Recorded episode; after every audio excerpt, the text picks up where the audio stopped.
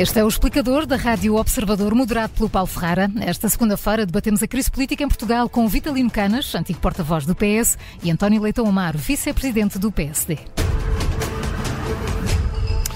Muito bom dia, Vitalino Canas, António Leitão Amar, bem-vindos a este explicador. Uh, Vitalino Canas, deixe-me começar por si. Este fim de semana assistimos a críticas diretas e fortes, uh, inéditas, do Primeiro-Ministro ao Presidente da República. Pergunta é, de facto, se instalou verniz de vez entre António Costa e Marcelo Rebelo de Sousa. Bom dia, Paulo Ferreira. Bom dia, António Leitão Amar.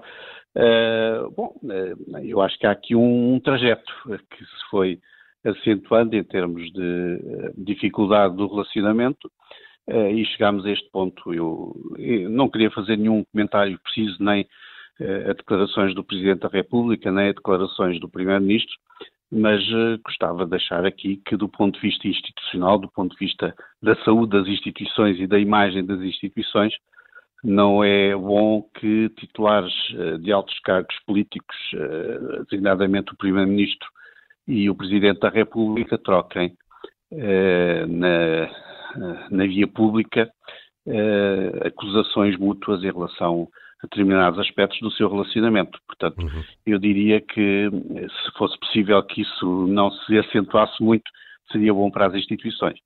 Uh, António Leitão Amar, bom dia, bem-vindo também. Uh, no fundo, a mesma, a mesma questão. Uh, agora, aqui na tónica, de facto, a degradação das instituições. Estas trocas públicas de argumentos entre António Costa e Marcelo Rebelo de Sousa não dão esta imagem, de facto, uma degradação acentuada e acelerada das instituições?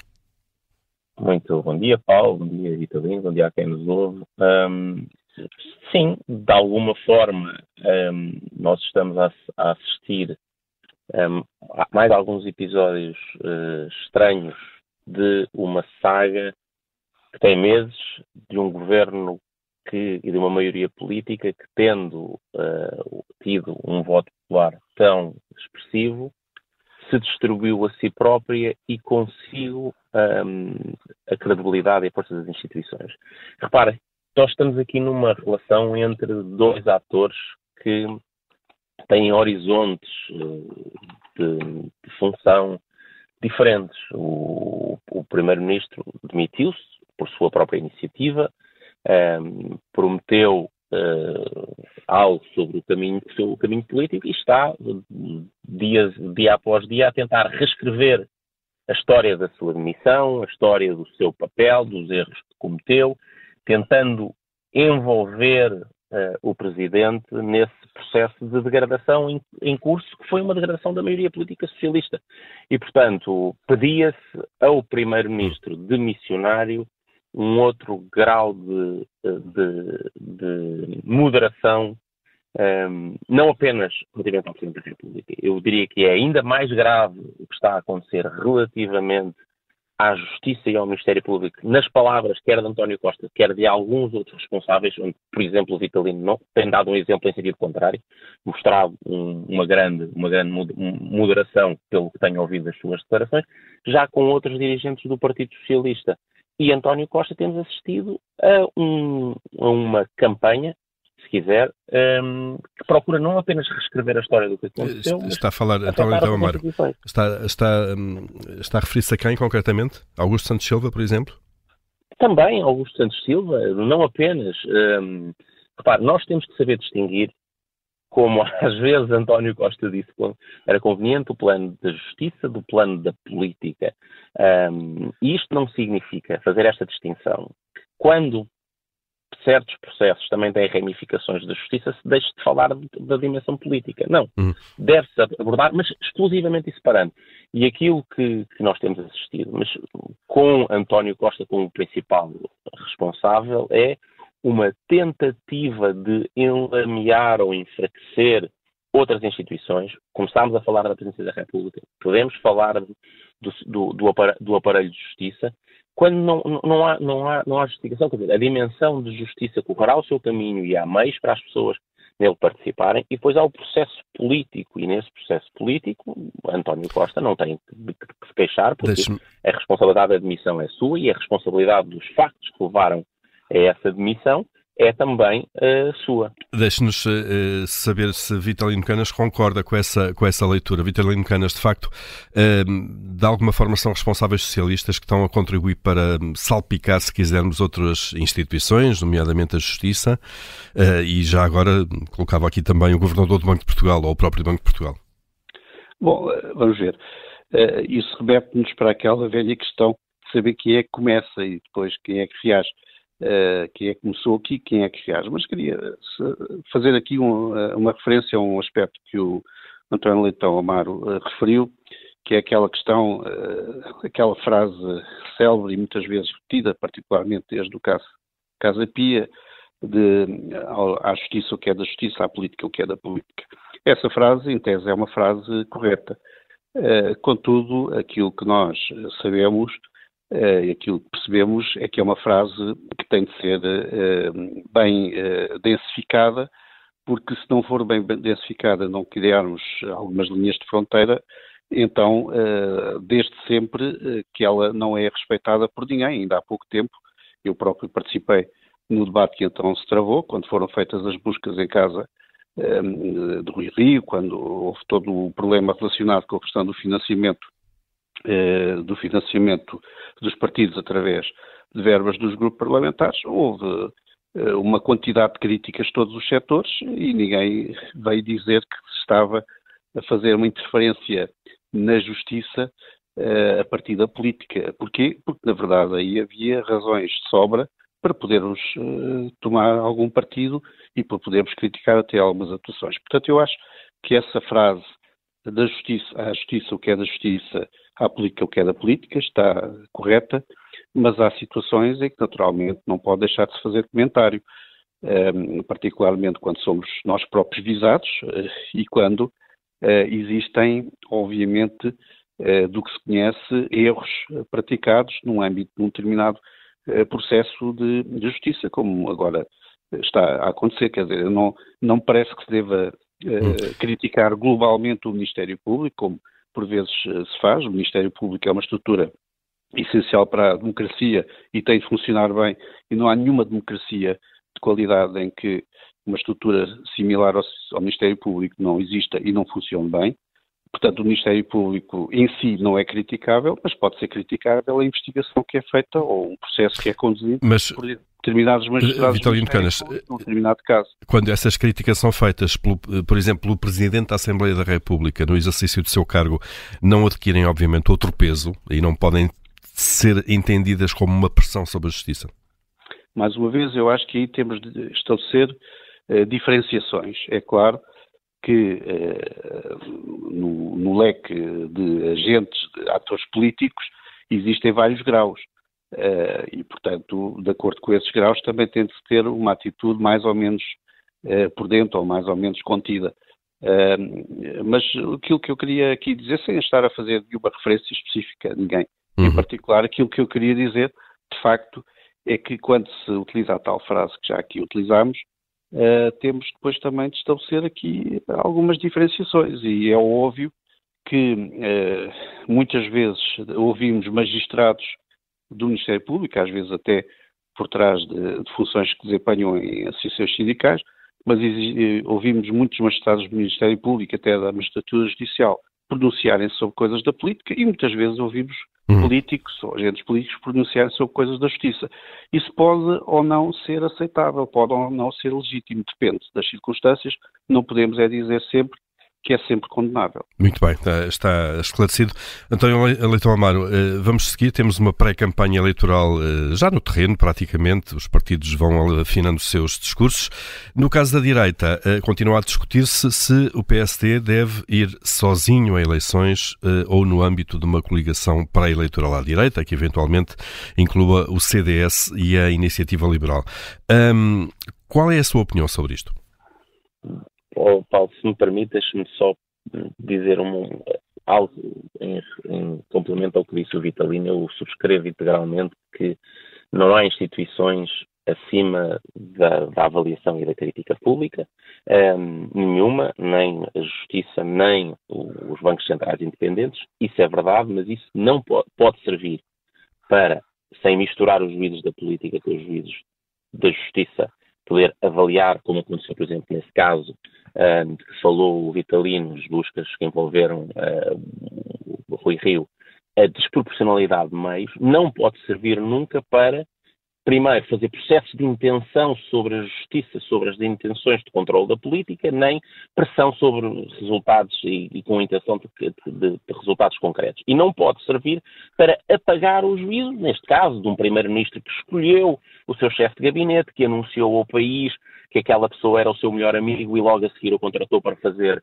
um, de negociante oficial do, do, do, governo e dos negócios públicos e, portanto, um, não se pode usar esta frase como uma frase que crie eh, nem uma, uma, uma estratégia de pressão sistemática para um caso concreto e para a resolução de um hum. caso concreto, nem para apagar a responsabilidade política que é separada.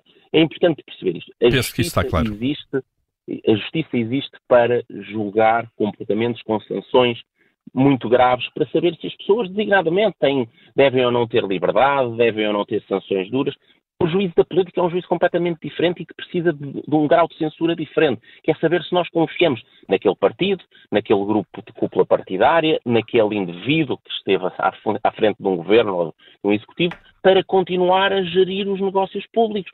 A atividade pública e a atividade política e o poder político é de todos nós. Confiamos ou não na sua capacidade ética e, e, no seu bom juízo e prudente juízo político na escolha de pessoas, de caminhos e de estratégias. E é um juízo bem diferente do juízo criminal. E é este que várias vezes se tenta abafar com uma conversa sobre a judicialização. Um, da política. Pronto. Penso que está claro esse ponto. Questão, Vamos à questão, à questão da PSD sozinho ou coligado em eleições? O, o, o PSD está a traçar o seu caminho para ganhar as eleições um, ehm, com a sua uh, estratégia e a sua proposta. Faltam uh, algum tempo uh, de preparação eleitoral. Um, naturalmente, eu não vou, não vou partilhar aqui, sendo eu membro de um órgão executivo, de uma direção executiva, a reflexão que nós temos e estamos a fazer dentro da direção nacional do PSD. Sobre este Posso ponto. partilhar aquilo que nós, que nós, uhum. que nós entendemos é que o país precisa de virar uma página do terceiro pântano do terceiro governo socialista, de um ciclo de empobrecimento e de falência, quer das instituições e da, e da sua credibilidade, quer da falência do Estado Social, na educação, uh, na saúde, Certo, António Tomar. A questão é o que é que, no entendimento do PSD, é mais eficaz em termos eleitorais, e nomeadamente tendo em conta o, o método de onde que, em que são feitas as transformações de votos em, em mandatos no, no Parlamento, o que é que é mais eficaz eh, na leitura do PSD? Uh, o mais eficaz é nós apresentarmos aos portugueses uma alternativa de governo em que eles saibam que não apenas vão deixar de empobrecer e, podem, e passarão a enriquecer. O Estado social. não, então, certo, mas isso pode não, ser feito de duas vias. Claro. É importante, repare, é importante que nós paremos de transformar o instrumental, o tático, no central do, das discussões políticas. Paulo, um, eu gostava muito mais que a nossa discussão fosse, fosse, fosse um, há ou não uma resposta diferente para a saúde, para a habitação, para a carga fiscal máxima e é isso que vai fazer a, a diferença na vida dos portugueses. É saber se, o, se um dos dois, o, o, país tem basicamente a alternativa de ser governado ou pela continuação socialista na versão José Luís Carneiro ou, ou Pedro Nuno Santos, um, ou uma, alternativa que pode transformar o país, liderada por Luís Montenegro. E repare, tudo o resto que me está a falar são aspectos instrumentais de caso o PSD não tenha maioria absoluta, se poderá um, se unir esforços com o partido A, B ou C. Não, não, eu até falava antes, antes, uma coligação pré-eleitoral. Antes, o nosso foco é apresentar aos portugueses a alternativa feita de pessoas e de caminho diferente, de políticas diferentes, a baixa da carga fiscal. É preciso reduzir o IRS, é preciso reduzir o IRC. Menos impostos dão mais espaço uh, às famílias e às empresas para um, investir, para poupar e para organizar a sua vida e sendo menos asfixiadas pela, por esta mão pesada do Estado. É às pessoas que têm menos e que mais dependem do Estado Social, uma escola pública que volta a funcionar, hospitais. Então, então isso está entendido. A, a pergunta era sobre uh, as melhores condições dentro das regras eleitorais que o PST encontra para pôr em prática precisamente esse que é o seu, uh, o seu programa. Uh, e, e, e, sem dúvida. Isso, de... E tudo isso, e de... tudo isso, e termino com isto, Paulo, tem um caminho até 45, 50 dias antes das eleições, que é quando se apresentam listas, e isso passa também pelos próprios candidatos. E, Neste portanto, momento, é uma discussão em aberto. É isso? Podemos entender isso? É uma discussão em aberto? Não. O, o, o que não está em aberto é o nosso caminho é apresentar a alternativa do PSD para o país. E é essa a grande, a, grande, a grande missão que temos. Tudo o resto são aspectos acessórios uh, que, o, que será, não serei eu, vice-presidente, aqui um, a, a, a, divulgar, será o presidente do partido que Muito explicará bem, aos portugueses como é que é esse lado tático, como é que esse lado tático se concretizará. Não é esse qualquer forma licenciado, é isso que nós queremos Muito bem. Uh, Vitalino Canas, uh, no PS uh, já houve aqui uma troca de argumentos entre Pedro Nuno Santos e José Luís Carneiro.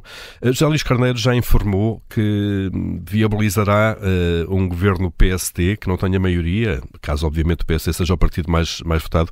Este esclarecimento pré-eleitoral é importante, quer no PS, quer no PSD, depois, mas neste caso falando do PS, dos candidatos ao PS. Sim, eu acho que nas circunstâncias que vivemos, esse esclarecimento dos principais partidos, dos partidos que têm possibilidade de liderar um governo, é muitíssimo, muitíssimo importante. É, é muito relevante nesta altura que esses eh, partidos mantenham, em minha opinião, eh, a porta aberta para todas as possibilidades, porque aquilo que eh, se perspectiva, tendo em conta a leitura que se faz da opinião pública e da possibilidade de resultados eleitorais, é que não haja maioria de nenhum dos eh, partidos e, porventura, eh, as votações que vão ter serão votações eh, relativamente baixas, até do ponto de vista do, do registro histórico desses mesmos partidos. Portanto, vai ter de haver grande maleabilidade tática da parte do Partido Socialista, naturalmente. Compete-me falar mais pelo Partido Socialista do que pelo PSD, mas eu diria que também é expectável que da parte do PSD exista essa maleabilidade tática e que não exista apenas um olhar para a direita. Nós assistimos agora às eleições, eh, às eleições na Argentina, com a vitória do candidato Javier Milei, em que eh, a direita clássica apoiou o candidato da ultradireita, o eleitorado da direita clássica apoiou massivamente o candidato da ultradireita, e isso é preocupante. Espero que em Portugal isso não aconteça com o PSD, ou seja, que o PSD não olhe apenas para a sua direita se necessitar de viabilizar um governo e que não olhe apenas para si próprio se houver a necessidade de viabilizar um governo do Partido Socialista minoritário. Hum. Portanto, eu acho que eh, os, os, dois principais partidos da democracia portuguesa, da Constituição, eh, devem ser, nesta altura, muito inteligentes e muito sensatos do ponto de vista tático e não devem fechar portas que, eh, de forma que depois se arrependam. Não. Espero que o PSD não faça e espero também que o Partido Socialista não faça. Uhum. Eh, olhando ainda, Vitalino Canas, para, para o PS e para os dois candidatos, portanto, José Luís Carneiro já foi claro sobre isto. Eh, Pedro Nuno Santos ainda não esclareceu de alguma forma um, ehm, que política de alianças é que ele defenderá caso venha a, a liderar o PS. Acho que era importante também esse esclarecimento.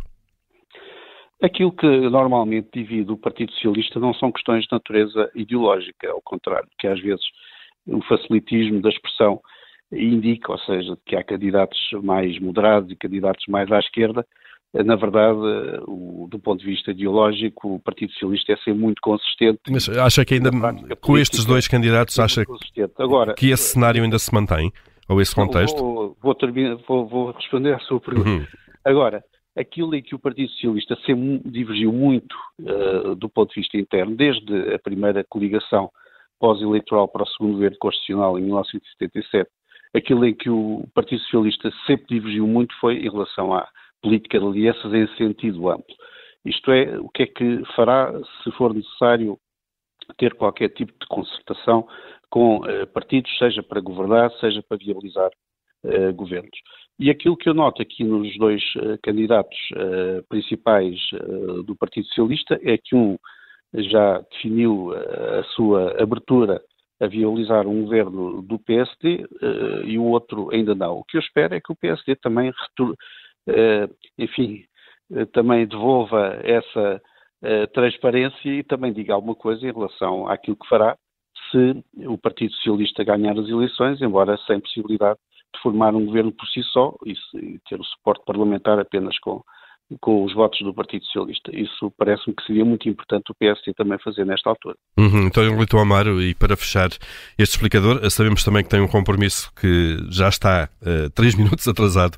Uh, esta questão que colocada pelo Vitalino Canas, uh, de facto o PSD já disse que só governará se for o partido mais votado. Isso significa que pode viabilizar um governo do PS sem empurrar, se quiser, o PS para os partidos mais à esquerda?